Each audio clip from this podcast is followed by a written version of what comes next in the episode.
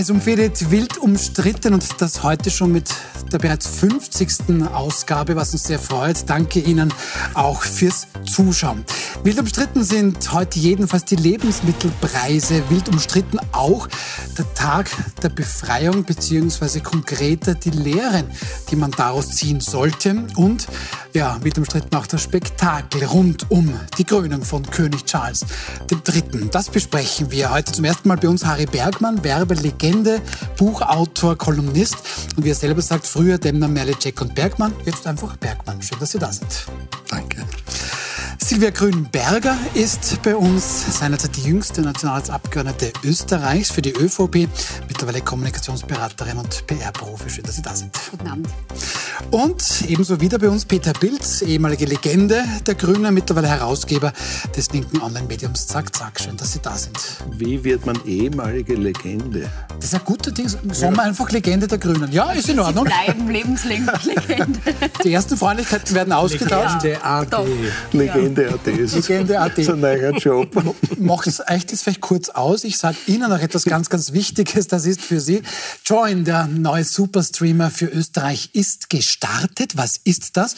Da haben Sie alle Sender einfach nur an einer Stelle. Egal ob Puls 4, Puls 24, ATV, die Programme des ORF oder Servus TV.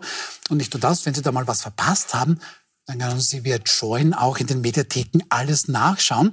Die Apps, die werden da in den nächsten Tagen online gehen. Join.at funktioniert aber schon. Und ganz wichtig, Join ist und bleibt kostenlos.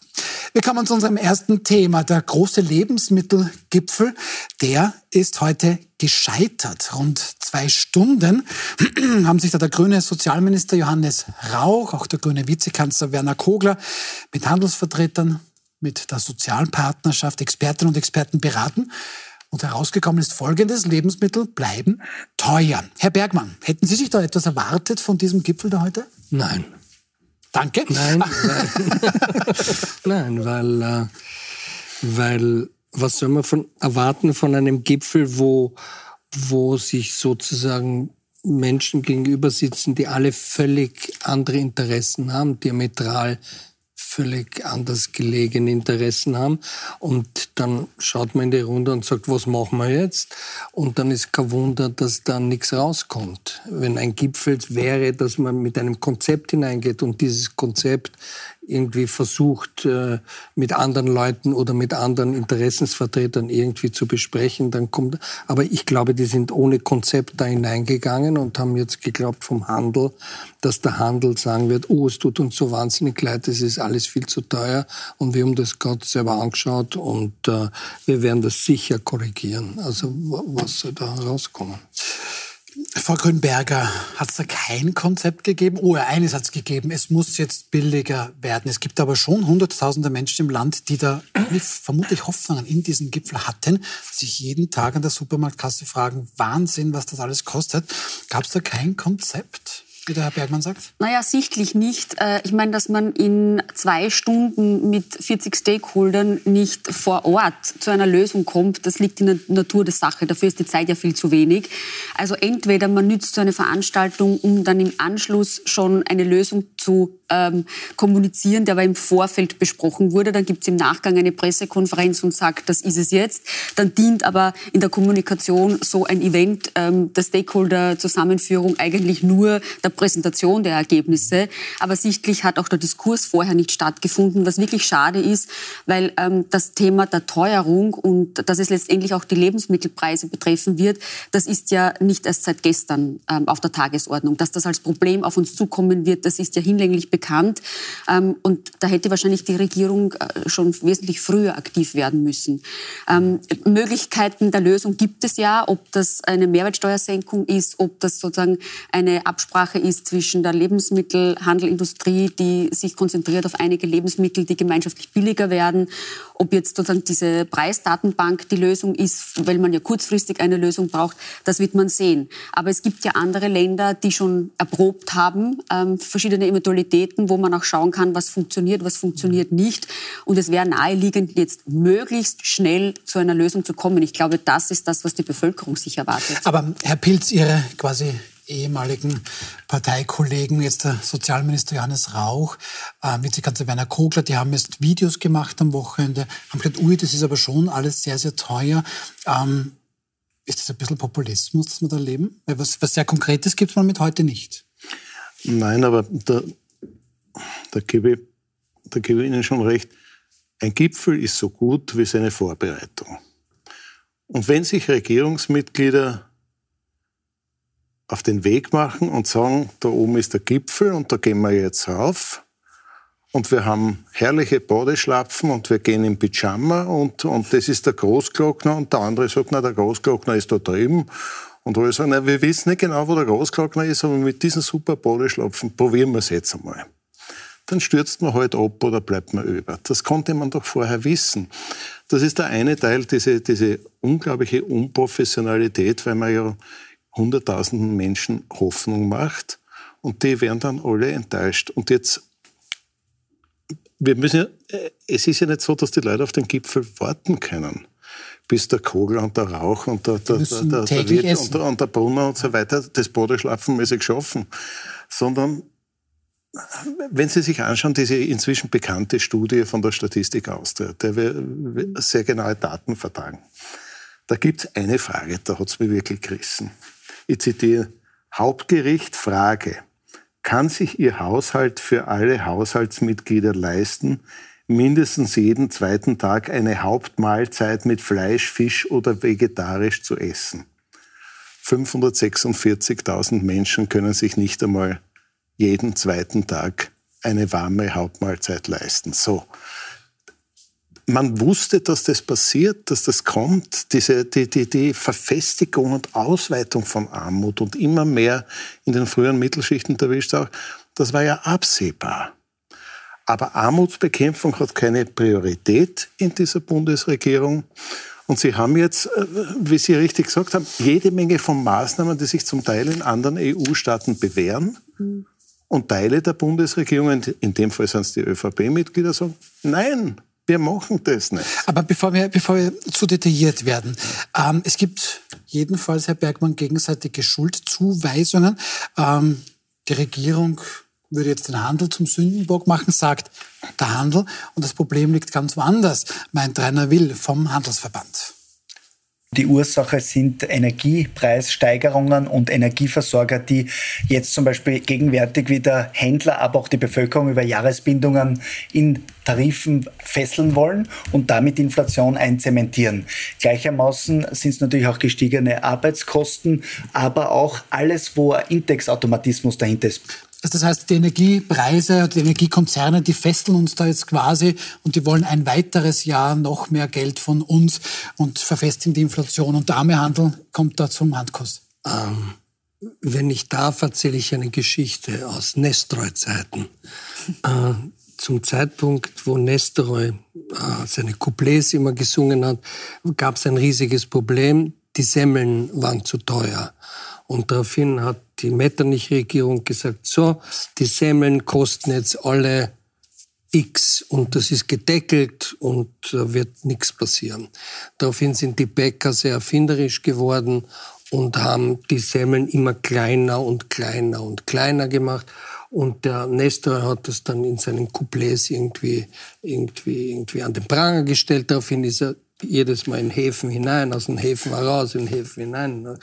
Und ähm, irgendwann einmal hat er sich entschuldigen müssen bei den Bäckern und das hat er dann aber nicht gemacht und dann hat er, nachdem er wieder eine Nacht im Gefängnis gesessen ist, hat er ein Couplet gemacht und hat dann gesagt, auf die Frage, wie ist es ihm im Gefängnis gegangen, hat er gesagt, eigentlich eh ganz gut, weil die Gefängniswärter haben ihm die haben ihm Semmeln zugesteckt durch das Schlüsselloch. Das ist schon zu klein war, ne? Mhm. So okay. und so ist es, wenn und so ist es, wenn die Politik irgendwas will und auf der anderen Seite Interessen da sind, die völlig diametral entgegengesetzt sind, da muss man, da muss man, äh, da muss man sich hinsetzen und lang überlegen, was willst du, was will ich? Weil die Politik will ja offensichtlich nur eines und deshalb hat der Pilz schon recht. Äh, Armutsbekämpfung ist sozusagen nicht auf der Agenda, weil irgendeiner gesagt hat, mit Armutsbekämpfung werden wir jetzt die nächste Wahl nicht gewinnen. Also, also muss man jetzt irgendwas machen, womit gewinnen wir die nächste Wahl und, und, und dann kommen dort diese politischen Prioritäten heraus. Aber der Handel hat wieder andere Prioritäten Prioritäten. Handel macht Handel nicht aus, aus Gutmensch-Dasein, sondern weil sie Profite machen wollen. Und daher geht sie das irgendwie dann in der Mitte nicht aus. Darf ich? Also der Herr Will hat ja recht mit dem, was er sagt. Ja? Also dass die Energiepreise gestiegen sind, dass die äh, Lohnkosten hoch sind, dass Lieferkettenengpässe auch äh, zu dieser Situation geführt Mieten sind. Und das stimmt ja alles. Also das ist ja alles nicht falsch. Ja? Aber es nutzt nichts. Also es macht für die, also erklärt, warum es dazu gekommen ist, aber das, die Bevölkerung will ja wissen, wie schaut die Lösung aus.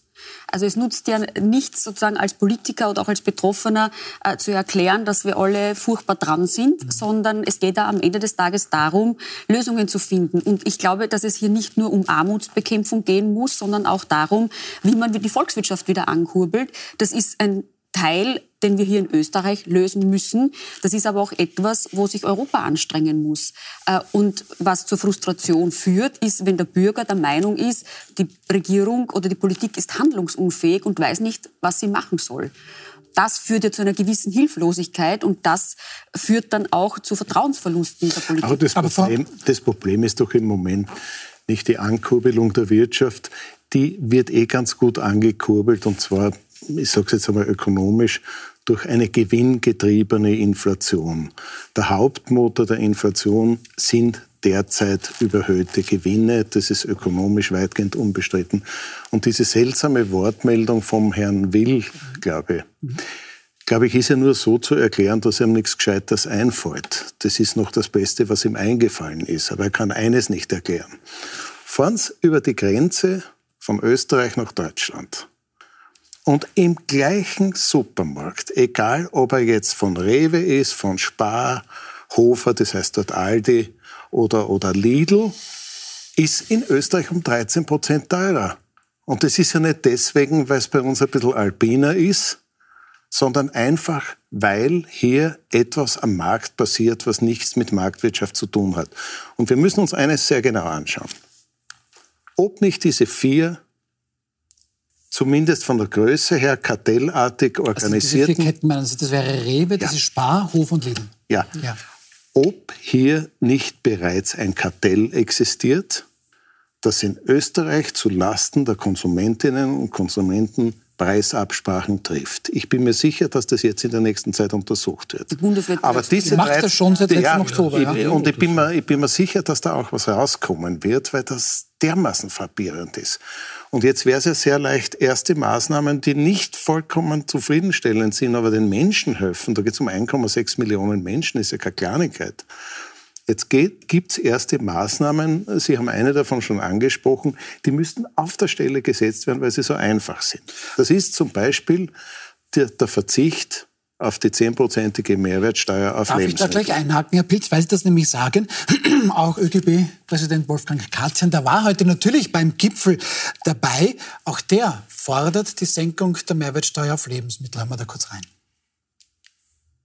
Unser Vorschlag war auch keine Neuigkeit, weil wir fordern das seit einem Jahr, ein Aussetzen der Mehrwertsteuer auf Lebensmittel und das wäre jetzt dringend notwendig. Das haben äh, einige der großen Handelsketten gesagt, wenn so etwas käme, würden sie das natürlich eins zu eins weitergeben, aber auf sowas darf man sich natürlich nicht verlassen. Es ist auch Transparenz, ein sehr, sehr äh, hohes äh, und stark diskutiertes Thema heute gewesen und wir haben ja immer zu dieser Forderung nach Senkung der Mehrwertsteuer äh, dazu gesagt, es braucht eine Antiteuerungskommission und es braucht eine entsprechende Datenbank dahinter, dass man das auch kontrollieren kann. So, es hat der Herr Pilz gesagt, dass die Lebensmittel in Österreich im Vergleich zu Deutschland um etwa 13 Prozent teurer sind. Die Mehrwertsteuer ist 10 Prozent auf Lebensmittel. Ähm, ja, und der Handel hat auch schon gesagt, er würde das jetzt auch so weitergeben, Herr Bergmann. Das ist doch, klingt doch relativ gut. Da kann er mir 10 Prozent womöglich sparen. Warum ist das nicht gekommen, denken Sie? Ich weiß nicht, welche Interessen bestehen, die eine oder die andere oder die dritte Maßnahme zu setzen. Als ein Nicht-Experte, der ich bin, ähm, erscheint mir das relativ plausibel, wenn du die Mehrwertsteuer mal nicht kassierst. Aber es wird sicher andere ja, Gründe geben, warum man es dann nicht macht. Ich weiß es nicht. Ich muss Ihnen ehrlich sagen, ich weiß es nicht. Ja. Du musst nur wirtschaftlich, volkswirtschaftlich auf einen Punkt aufpassen. Äh, nur, nur der Information halber, äh, die Grünen wären für diese Mehrwertsteuersenkung. Die ÖVP-Regierungsmitglieder, vor allem der Finanzminister, sagen derzeit nein. Vielleicht ändert sich das. Äh, das Problem bei der Mehrwertsteuersenkung ist, na, reden wir mal vom Vorteil. Internationale Erfahrungen von, von Frankreich bis zur Iberischen Halbinsel zeigen, dass die Mehrwertsteuersenkung fast eins zu eins äh, in Preisreduktionen weitergegeben wird. Das heißt, es funktioniert. Das würde in Österreich die Inflation um etwa einen Prozentpunkt senken. Das ist nicht die Lösung des Problems, aber es ist einmal äh, zumindest ein Liter Wasser auf den heißen Stein. Das Problem bleibt aber, weil wenn das stimmt, und, und ich bin mir da aufgrund der Daten sicher, dass das Ganze gewinngetrieben ist, die Inflation. Das heißt, Übergewinne, speziell im Energiesektor. Die Energiekonzerne auch in Österreich verdienen sich deppert. Die, die, die schütten jetzt Milliarden an Dividenden aus, die die Leute zahlen, die dann sagen, ich kann mir eigentlich die Heizung nicht mehr leisten. Und, und, und dort sitzen die Herrschaften, wo die goldenen Nasen schon so schwer sind, dass, dass, dass, es, dass, es, dass es fast nicht mehr dahin. So, jetzt wenn ich auf die Mehrwertsteuer verzichte, bringt es zwar was bei den Preisen und bei der, bei der Inflationssenkung, aber diejenigen, die viel zu hohe Preise derzeit vielleicht durch Kartellabsprachen, vielleicht auf anderen Wegen den Konsumenten abnehmen, denen bleiben ihre Gewinne und die Mehrwertsteuersenkung muss ja dann irgendwie wieder von den Steuerzahlern kompensiert werden, weil wir brauchen ein Budget. Deswegen brauchen wir gleichzeitig Preiskontrollen. Ohne Preiskontrollen geht nichts. Und wir haben ein Marktordnungsgesetz und das verstehe ich nicht. Der Finanzminister sagt keine Mehrwertsteuersenkung.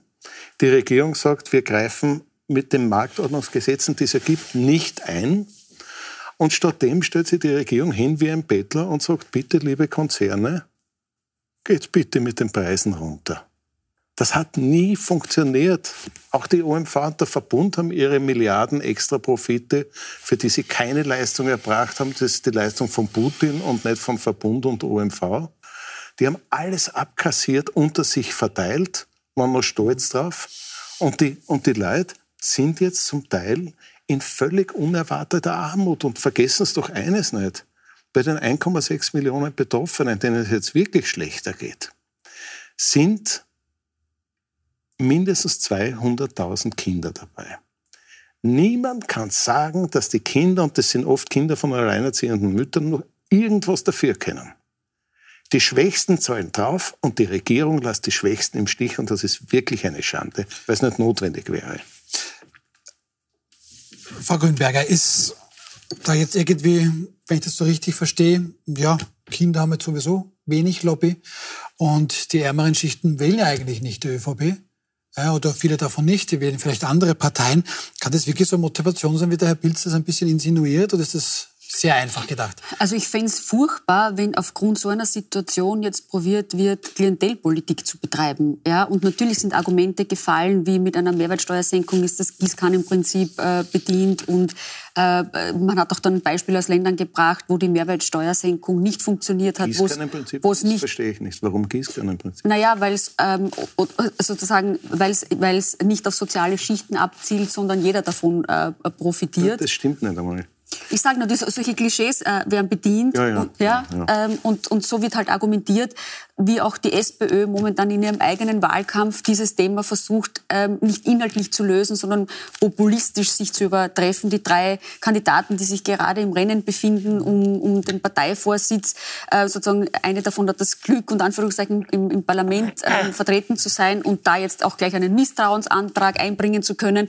Also das Ganze und das ist halt durchsichtig, wird jetzt benutzt, um das hoch zu stilisieren und ideologische Debatten zu führen. Das wird uns in der Lösung nur keinen Schritt weiter Aber Frau Grünberger, wenn die Regierung was dann hätte, dann äh, würde die SPÖ mit ihrem Misstrauensantrag überbleiben und kein Mensch wird sich dafür interessieren. So die SPÖ kann das Problem derzeit nicht lösen. Lösen können es zwei Parteien, ÖVP und Grüne. Die ÖVP blockiert. Müssen es lösen. Ja. Aber die sind in der Verantwortung. Richtig. Ja. Und die ÖVP blockiert die Mehrwertsteuersenkung.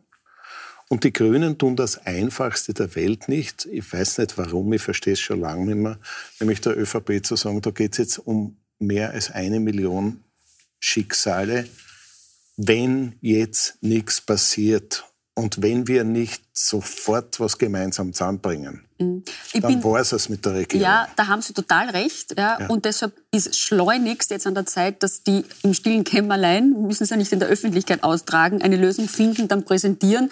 Genau. Und ich bin ja dafür, dass man Sozialpartner einbindet. Äh, sozusagen das Statement von Herrn Van Katzian war ja durchaus, sozusagen, es waren ja sinnvolle Vorschläge drinnen. Äh, und das ist das, was die Bevölkerung jetzt haben will, Aber Lösungen. Frau Grünberger, weil Sie schon SPÖ angesprochen haben, da haben Sie auch reagiert, Herr Bergmann.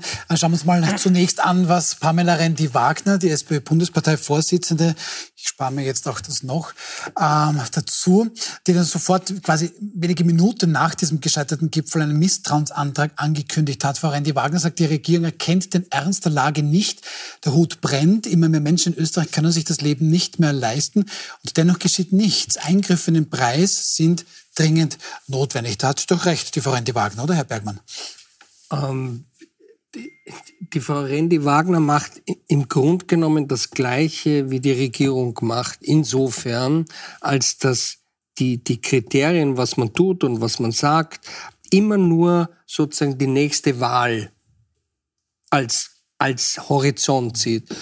Die, die, die nächste Wahl für die Frau Rendi Wagner ist die SPÖ-Mitgliederbefragung. Also sagt, geht, also ja. sagt mhm. sie, was sie zu sagen hat, schnell. Sie hätte schon ich weiß nicht, wie viele Jahre sie jetzt schon im Amt ist, sie hätte XXX äh, Misstrauensanträge stellen können. Nein, sie macht es gerade zwei oder drei Tage bevor die Wahl sozusagen zu Ende geht.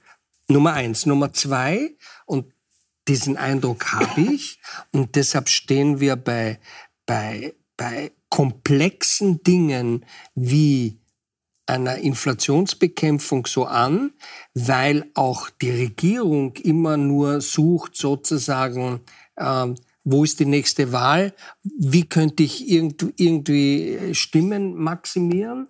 Und dann gibt's halt einfachere Themen äh, als, als ist eine ziemlich komplexe Geschichte mit der Inflation. Ne? Aber wenn ich schreie Asyl oder Ausländer, ist das ein schnelles, schnelleres Thema.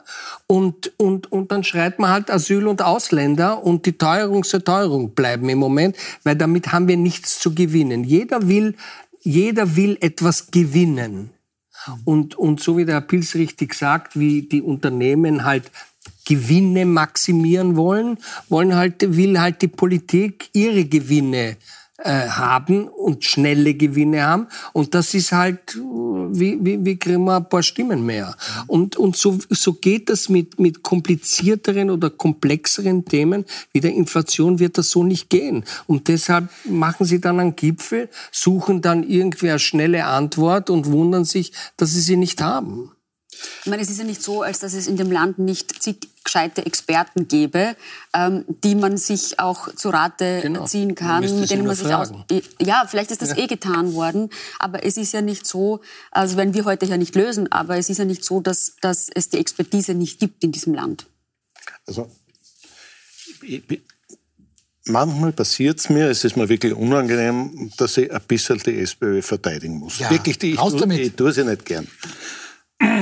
Stellen Sie sich einmal vor, was wir zu Recht feststellen müssten, wenn die größte Oppositionspartei nach einem katastrophal gescheiterten und schlecht vorbereiteten Gipfel, wo es um, ums Überleben für Hunderttausende Menschen geht, nichts zu sagen hat und im Parlament nichts tut. Und sie können ja nichts anderes machen als zum Beispiel den Misstrauensantrag. Natürlich hätte man von der SPÖ in der Vergangenheit auch mehr erwartet. Eben. Aber jetzt ist das Mindeste ein Misstrauensantrag und der Versuch, die Grünen aus dem Beiwagerl endlich rauszuholen und, und zu sagen, Grüne, wir glauben an euch, ihr habt zwar fürs, ihr könnt wirklich draufstehen. Und ihr könnt einmal mit uns gemeinsam im Parlament eine Mehrheit für Armutsbekämpfung bilden und der ÖVP drohen, dass sie in der Minderheit bleibt. Das wäre jetzt SPÖ, Grüne und so weiter. Es bräuchte eine neue Allianz im Nationalrat. Mein, mein, mein, mein großer Wunsch, sonst gar nichts.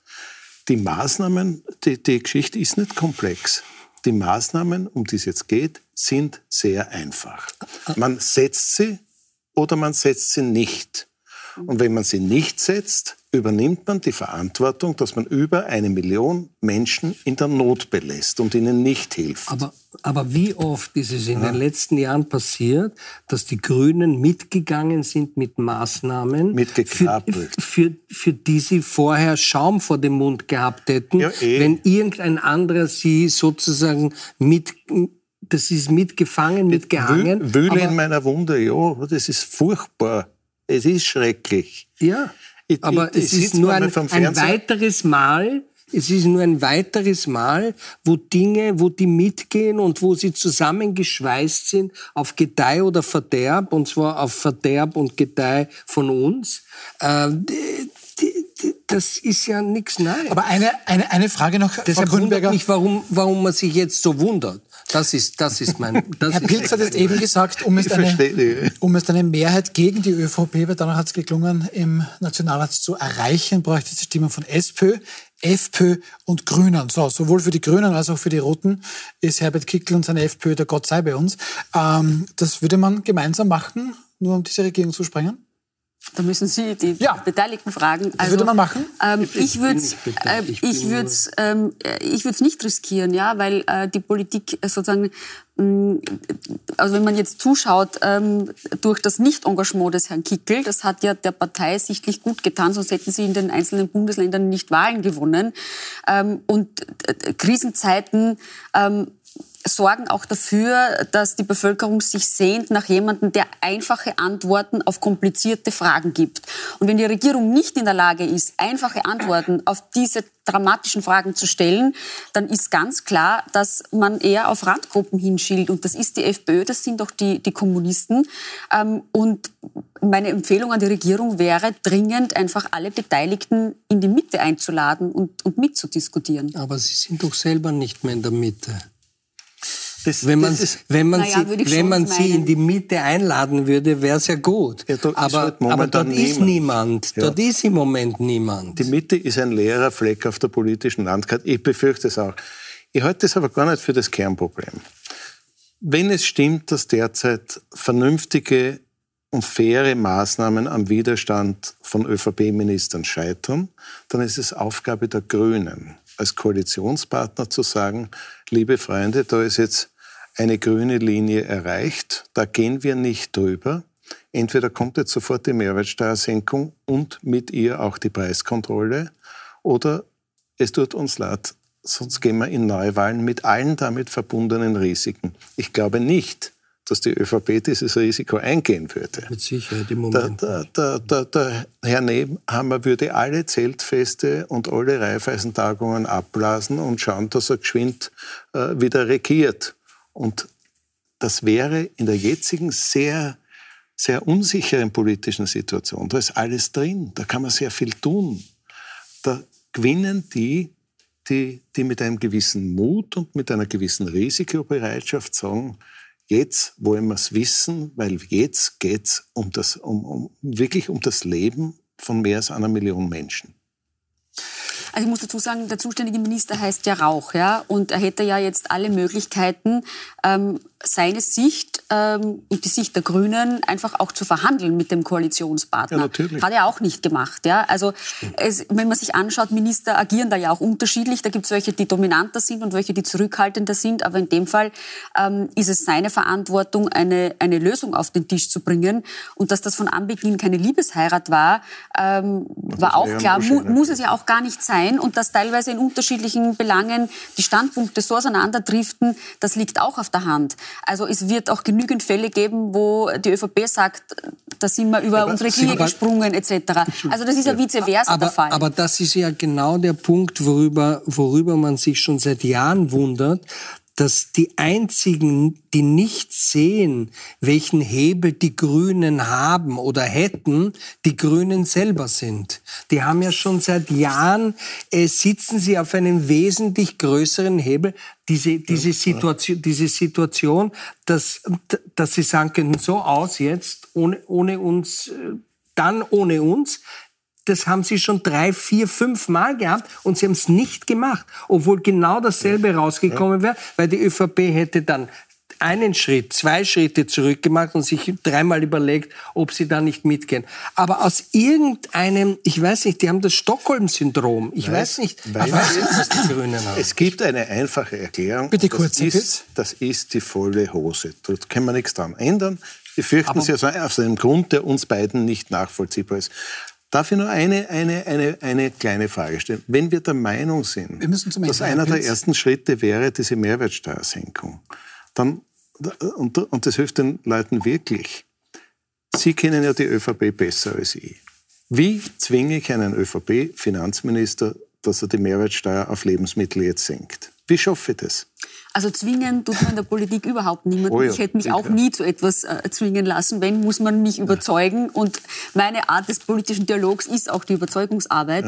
Ja. Äh, und das werden die Argumente sein. Deshalb habe ich auch vorher gesagt, man wird Experten hier hinzuziehen, die das alles durchrechnen ja, können. Aber dann, ist es, nein, aber, aber man spät. darf diese Diskussion nicht ideologisch führen. Dann ist spät aber wollen wir es vielleicht, wollen wir es vielleicht ähm, zu einem vielleicht ein bisschen optimistischen Punkt bringen? Es gibt dann quasi den nächsten Gipfel in dieser Woche. Da wird dann Arbeitsminister und Wirtschaftsminister Martin Kocher dabei sein. Vielleicht gibt es dann da etwas. Der Herr Pilz lacht. Sie können sich jetzt überlegen, warum er das tut.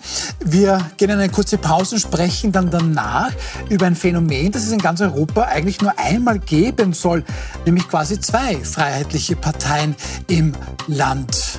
Wenn Sie wissen wollen, worum es da geht, bleiben Sie einfach dran.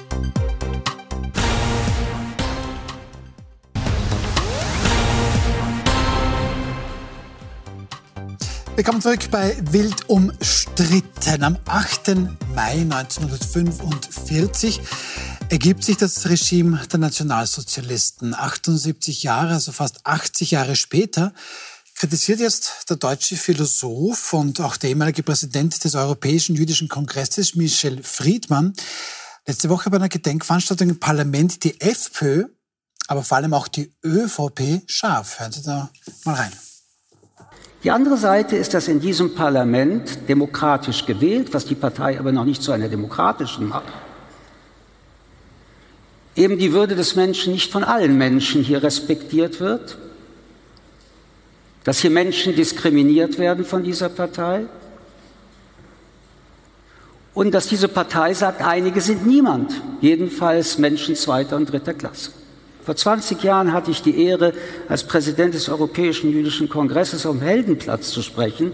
Eine halbe Million Österreicher und Österreicherinnen versammelten sich, um zu verhindern, dass diese Partei des Hasses gekoschert wird durch die Partei, die hier auch sitzt und zweimal mit dieser Partei koaliert hat, nämlich die ÖVP. Herr Pilz, Sie haben diese Rede vermutlich auch schon gehört. Wie kommentieren Sie das? Also da ist nicht nur die FPÖ kritisiert worden, sondern auch explizit die ÖVP, weil sie die FPÖ erst koschern würde. Das ist der, sogar der kleinere Vorwurf. Der Vorwurf, dass die ÖVP die FPÖ, und zwar die Strache- und Kickel-FPÖ, das ist ein, eine wesentlich härtere Geschichte als die Haider-FPÖ, dass sie die salonfähig macht und regierungsfähig macht. Aber wir sind ja bedauerlicherweise bereits einen Schritt weiter. Ich befürchte, dass wir derzeit bereits zwei freiheitliche Parteien haben. Eine freiheitliche Straßenpartei und eine freiheitliche Staatspartei. Schauen Sie sich an, was die ÖVP in den letzten eineinhalb Jahren maßgeblich an Inhalten vertritt. Das unterscheidet sich fast nicht von der Freiheitlichen Partei. Da geht es bei Nehammer fast nur mehr um Ausländer, Asyl, Routen, Einsperren, Abschieben und, Immer wieder das Gleiche. Der zweite Punkt ist, äh, viele Menschen, die in ihrer Not ratlos sind und sich von Regierungen und nicht nur von einer im Stich gelassen fühlen, suchen irgendwo anders Zuflucht. und lassen sich die Welt anders erklären. Wir haben das bei Covid erlebt mit den Impfgegnern. Das ist auch ein großes kulturelles und Systemversagen. Was mich überrascht hat, war, dass neben dem Übernehmen der Ausländerpolitik jetzt im letzten halben Jahr die Spitzen der ÖVP begonnen haben, auch diese, äh, diese, diese, diese Anbiederung an die Schwurbler.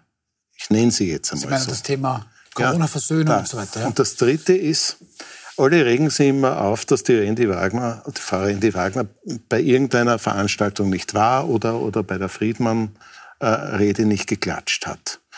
Äh, Also sie hat geklatscht und zwar Gedenkveranstaltung für die Befreiung des KZ Mauthausen aber- letzte Woche. Ja. Aber das ist ja gar nicht mein Vorwurf. Ich glaube, es hat Gründe, dass Spitzen der ÖVP immer seltener und diesmal sogar auffällig an solchen Veranstaltungen nicht teilnehmen. Und der Bundeskanzler statt äh, des Gedenkens im Parlament äh, bei Raiffeisen ist und, und statt in Mauthausen bei einem Zeltfest im Zillertal.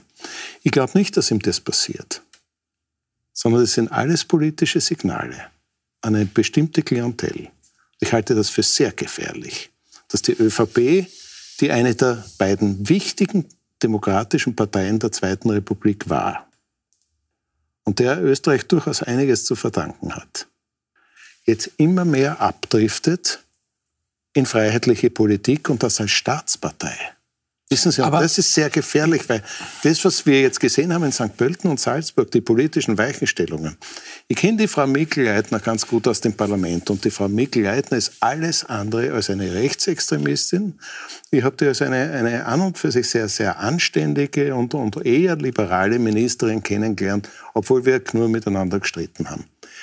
Wenn solche Leute, wie der Herr Haslauer auch in Salzburg, der in seinem Innern alles andere als ein freiheitliches, plötzlich alle anderen Koalitionen ausschlagen und sagen, wir müssen mit der FPÖ, dann werden hier Weichen gestellt. Da wird Herr Bergmann, bitteschön, Sie wollten Ich, schon was ich sagen. würde ganz gern, vielleicht jetzt nicht so auf, ich würde es ganz gern aus einer bisschen höheren Warte sehen äh, und mich auf den Inhalt von Michel irgendwie konzentrieren. Ähm, ich habe eine ähnliche Biografie wie er oder die gleiche. Wir sind beides Kinder von Holocaust-Überlebenden. Äh, und, und ich verstehe, ich verstehe, dass er an einem Tag, also jetzt, es war damals, ich glaube, es ging um Mauthausen, Es um Mauthausen, aber es geht genau. heute, ist der 8. Mai und das ist der Tag der Befreiung. Und ich muss ehrlich sagen, ja, Tag der Befreiung, okay, aber Befreiung wovon? Weil man kann jetzt, man kann jetzt sagen, man ist jetzt befreit worden von der NSDAP. Aber man ist nicht und nie seit damals befreit worden von dem Gedankengut, vom Antisemitismus, von Rassismus, von Fremdenfeindlichkeit. Der existiert heute genauso und macht eigentlich den Begriff Tag der Befreiung ein bisschen fast zynisch. Und deshalb verstehe ich, bei, es gehört auch ein Mut dazu, sozusagen eingeladen zu sein und dem, der einem eingeladen hat, ins Gesicht zu sagen, was man von ihm hält. Aber das, das, das, das ist wieder eine andere Geschichte. Das ist halt er. Aber es ist es war so wahnsinnig wichtig, dass er das sagt. Und so wahnsinnig wichtig, dass er das an diesem Ort sagt, wo alle sozusagen mit einem offiziell betroffenen Gesicht da sitzen und in Wirklichkeit, und in Wirklichkeit äh, all das unter den Teppich gekehrt wird. Und, und deshalb, ich bewundere ihn für das, was er dort gesagt hat, muss ich ehrlich sagen. Und ich finde es so unendlich wichtig, dass er es gesagt hat. Frau Grünberger, ähm, da ist ganz schön viel Kritik drinnen. Interessant ist, weil es auch Herr Bergmann sagt, Tag der Befreiung, aber es gibt diese Gedanken nach wie vor. Das legt tatsächlich der aktuelle Antisemitismusbericht nahe. Ähm, das ist ziemlich traurig, wenn man da reinschaut. Zum Beispiel mehr als jeder dritte der Österreicher, Viertel bei den Jungen, stimmt zu, dass Juden Vorteile daraus ziehen würden wollen, weil sie Nazi-Opfer waren. Ähm, mehr als die Hälfte sagt es unter den Türkei- und arabischstämmigen Menschen. Ähm, oder jeder Dritte findet die Aussage, und das ist schon schockierend, Zitat, die Israelis behandeln die Palästinenser im Grunde auch nicht anders als die Deutschen im Zweiten Weltkrieg die Juden zutreffen. Jeder Dritte mhm. der Befragten sagt das. Ähm, der Herr Bergmann hat dem nach diesen Zahlen recht. Dieses Gedankengut ist nach wie vor da. Und es wird sogar noch mehr. Das bringt diese Studie tatsächlich zum Ausdruck. Sie ähm, stellt auch klar, woher dieses Gedankengut kommt. Da gibt es Verschwörungstheoretiker, das hat man auch bei Corona gesehen, was sich da alles irgendwie verbreitet. Ähm, dann ist es ein, eine andere Situation, wo andere Kulturen in dem Land äh, durch das, was sie selber erlebt haben im Nahen Osten, einfach äh, sozusagen das eine mit dem anderen vermischen. Dann ist es wirklich teilweise antisemitisches ähm, Gedankengut, das Menschen in sich tragen. Ähm, und zeigt aber aus meiner Sicht einmal mehr, dass diese Erinnerungskultur, die auch mit der Gedenkfeierlichkeit äh, heute ähm, dargestellt wurde, nicht aufhören darf. Das braucht es zukünftig sogar immer mehr, weil die Generation, die auch jünger ist als ich, hatte keine Großeltern mehr, mit denen man sich unterhalten kann, wie das denn damals tatsächlich war. Das heißt, ähm, sich daran zu erinnern, aufzuzeigen, was in der Vergangenheit passiert ist, welche Methoden, Mechanismen da angewendet wurden, das wird es zukünftig, glaube ich, noch mehr brauchen als jetzt, weil man die historisch, den historischen Bezug nicht mehr hat. Bergmann, das, ist es noch, der, der, Bericht kommt ja auch zum, zum Schluss, dass äh, das, was die Politik äh, zur Bekämpfung des Antisemitismus macht, ja gut ist. Das sagt der Bericht ja auch. Und was ich noch erwähnen möchte, weil es mir extrem äh, auch ein Anliegen ist in Bezug auf die junge Zielgruppe, die Sorge besteht vor allem in den sozialen Medien. Und die teile ich. Das, was dort verbreitet wird an Hetze, an Hass, ähm, an, an, Unwahrheiten, ähm, wo auch die FPÖ durchaus äh, ihre Klientel hat und nach Wählerstimmen fischt, das ist etwas, wo man sich auch ähm, als Gesellschaft, aber auch vor dem Hintergrund eines Bildungsauftrages in unserem Land überlegen muss, ähm, wie kläre ich auf? Wie, wie trete ich an junge Menschen heran? Wie sozusagen schütze ich äh, vor Fake News, um jetzt einen allgemeinen Begriff äh, zu strapazieren? Herr Bergmann, ist es, ist es so einfach, unter Anführungszeichen, ähm, Fake News stimmt, das haben wir tatsächlich an Corona gesehen. Aber was denken Sie, wenn Sie solche Zahlen hören und wie erklären Sie sich diese Zahlen? Weil im Grunde, also meiner einer war noch mit der Schule, ähm, in dem Fall tatsächlich in Mauthausen ein sehr bedrückendes Erlebnis. Ähm, und wir begehen jedes Jahr den Tag der Befreiung. Was bräuchte es denn darüber hinaus? Weil Antisemitismus offensichtlich tatsächlich wieder im Steigen. Ähm, vielleicht lassen Sie mich einen halben Satz Natürlich. sagen. Ich habe auch mit meinen Großeltern nicht darüber sprechen können, mhm. aus dem einfachen Grund, weil sie nämlich vergast worden sind. Ähm, und wenn das, wenn das nicht immer weitergegeben wird. Und ich weiß schon, dann gibt's dann die Begriffe der Auschwitz-Keule, man, man, man soll endlich damit aufhören. Meine Eltern, ich habe auch einen Tag der Befreiung. Mein Tag der Befreiung war nicht oder ist nicht der 8. Mai. Mein Tag der Befreiung ist der 27. Jänner. Meine Eltern sind befreit worden im KZ Auschwitz von der Roten Armee. Und wenn sie nicht befreit worden wäre, würde ich heute hier nicht sitzen. Also mein Tag der Befreiung, jeder hat so seinen Tag der Befreiung. Und das muss endlich einmal irgendwie klar gemacht werden. Es gibt ein riesiges Problem. Sie brauchen für Antisemitismus keine Juden. Das ist, das ist nachgewiesen. Antisemitismus ist ein Phänomen, das auch funktioniert, wenn es keine Juden gibt. Und das ist natürlich eine Frage der Bildung, das ist natürlich eine Frage der Erziehung. Äh, aber wenn, wenn alles immer, und das ist ja leider Gottes die österreichische Mentalität, und das zieht sich ja durch die anderen Themen, die wir heute, die bei weitem nicht diese Tragweite haben, dass alles immer unter den Teppich gekehrt wird, ja, dann, dann brauchst du einfach irgendwann einmal irgendjemanden, der all die Dinge einmal aus dem Teppich herausholt und wieder hinlegt. Ich bin davon überzeugt, dass die Jungen keine Ahnung haben. Aber wie kann es sein, dass man davon keine Ahnung mehr hat? Wie kann das sein? Was ist das für eine Gesellschaft, die keine Ahnung mehr davon hat?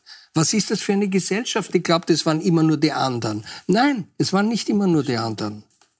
Jetzt, und jetzt gibt es ja eine eine Partei, in der der Antisemitismus, in der diese, diese ganze Nazi-Verharmlosung und so weiter zu Hause ist. keine Angst, jetzt schimpfe ich nicht über die ÖVP, natürlich, das ist die freiheitliche Partei. Ja.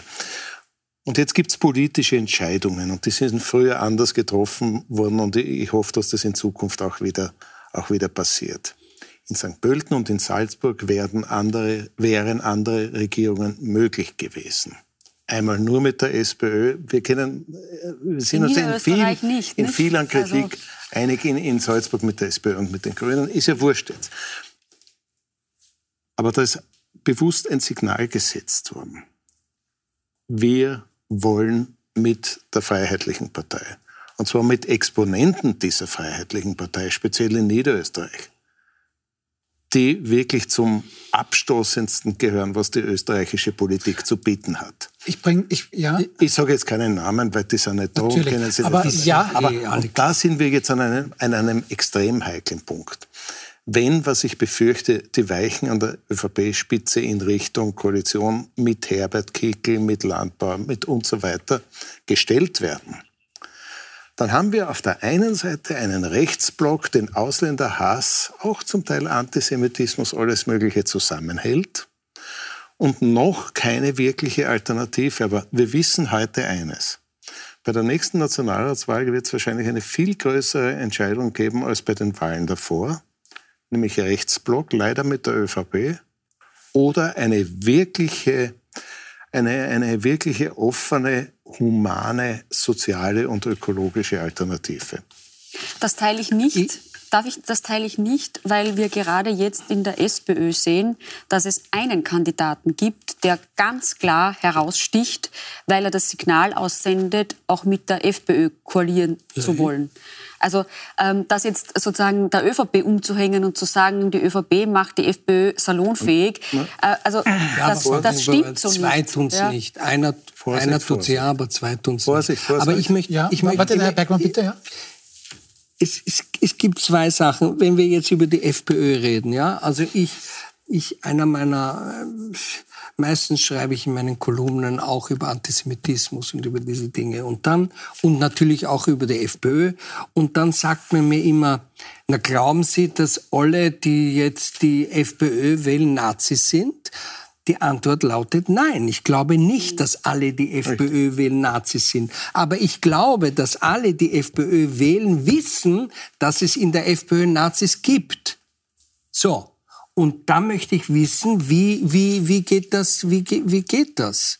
Und, und, ähm, und äh, was, was der Friedmann auch noch einmal gesagt hat, weil er, weil er, weil er, glaube ich, sozusagen pauschal die Antidemokraten dort irgendwie auf den Pranger gestellt haben. Demokratisch gewählt wurden, aber nicht so, demokratisch sind, sagt Und Friedmann, das ja? ist der Punkt. Und das ist der Punkt. Kein Mensch sagt, dass die FPÖ nicht demokratisch gewählt wird.